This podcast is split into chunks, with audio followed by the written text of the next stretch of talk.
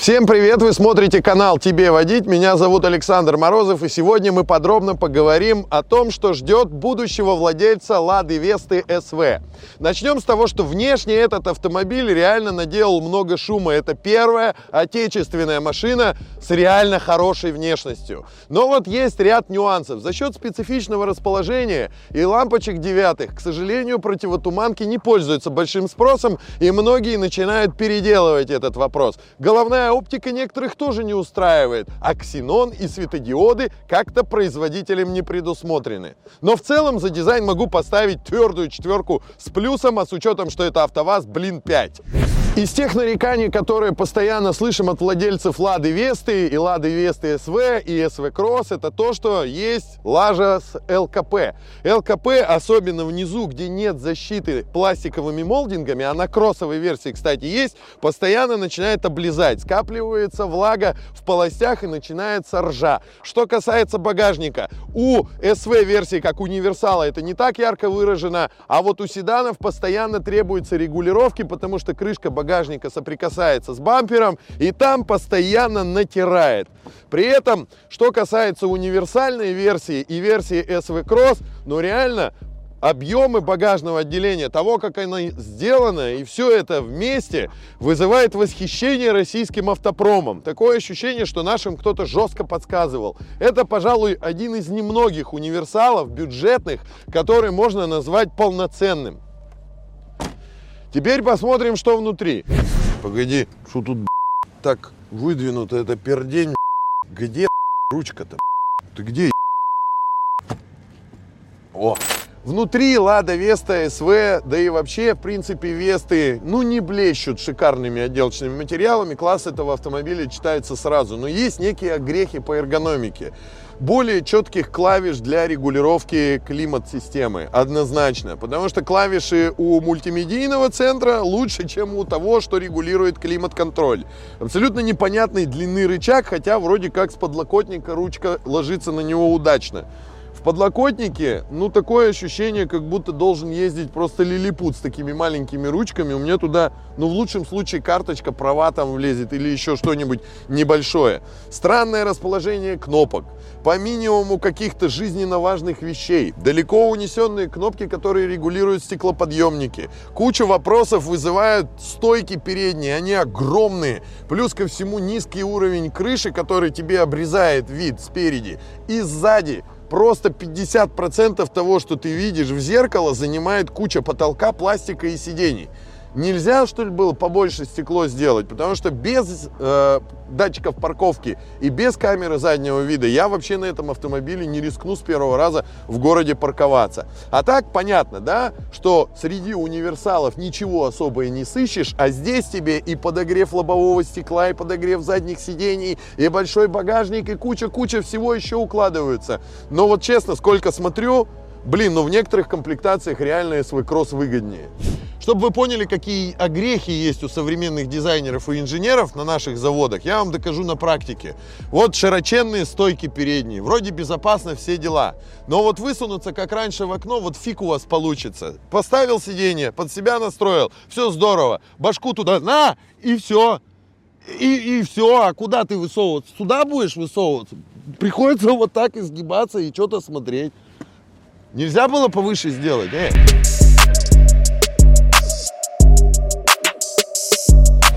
Так, ребята, чтобы понять изъяны всей эргономики, надо опустить ручник и начать движение. Чтобы к нему подобраться, приходится подлокотник как-то обходить рукой. Ну, 1,6, давай, 100 с лишним лошадей, дави!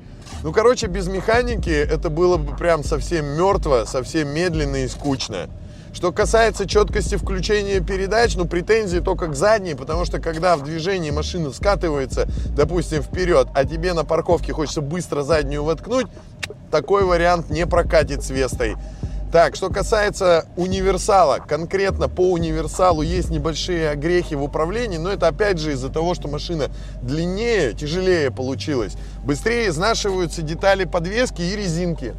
Ну, а что касается вот управления, настройки амортизаторов, у меня претензий ну, такого количества, как высказывали многие, грантом тем же самым и так далее, нет. Потому что все-таки детские болячки и какие-то ошибки производитель постарался убрать.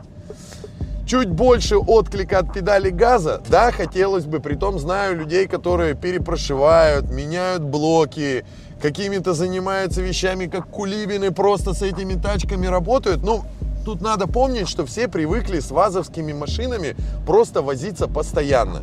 Еще один нюанс, только что заметил. Оказывается, из-за того, что широко друг от друга нити обогрева заднего стекла находятся, между ними скапливается ледок.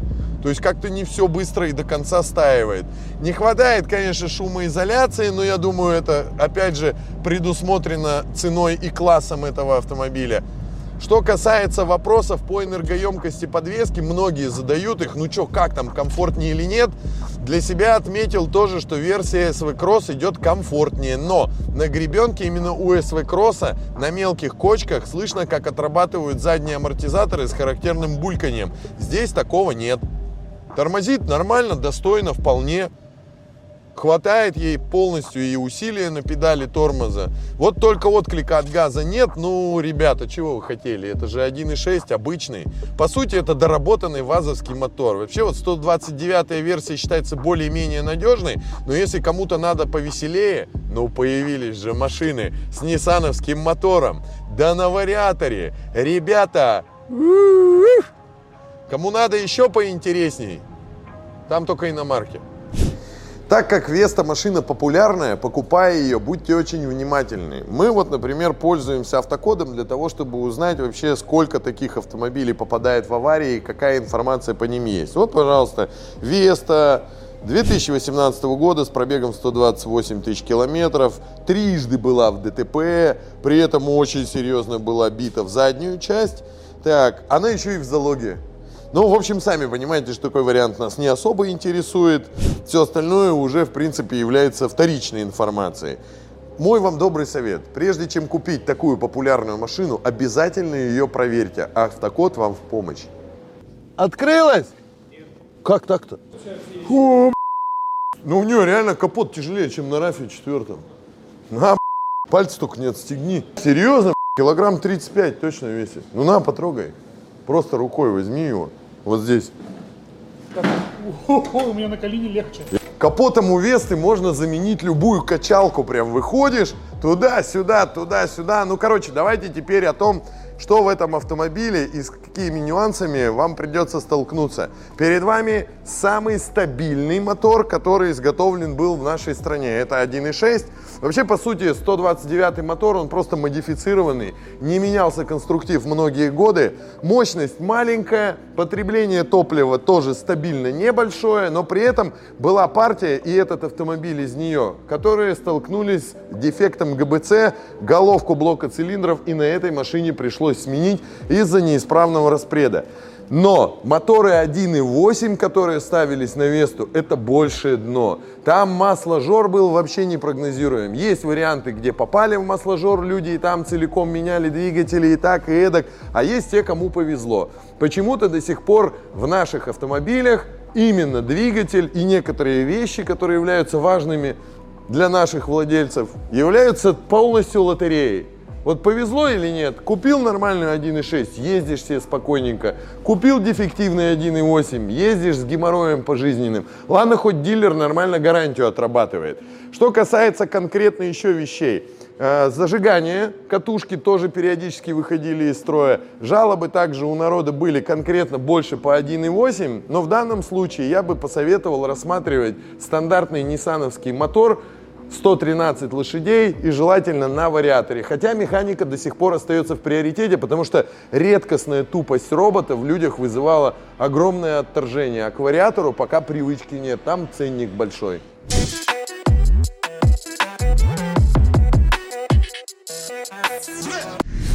Заглянув под днище у Весты, увидишь сразу, что доработок и детских исправлений ошибок здесь было гораздо больше, и здесь действительно производитель старался. Ну, как бы это, пожалуй, самый комфортный отечественный автомобиль, давайте положа руку на сердце говорить. Но, например, на кузовах типа универсала и на кроссовых версиях резинки стабилизатора ходят недолго, поэтому в первую очередь проверяем их, включая рычаги.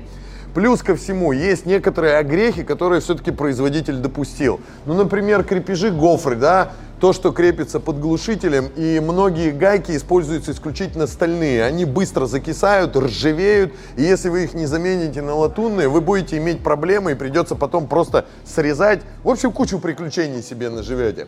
Так, в целом, допустим, на кроссовых версиях из-за наклона определенного задней подвески приходится несколько испытывать э, неприятных ощущений на мелкой гребенке, о которой я уже говорил.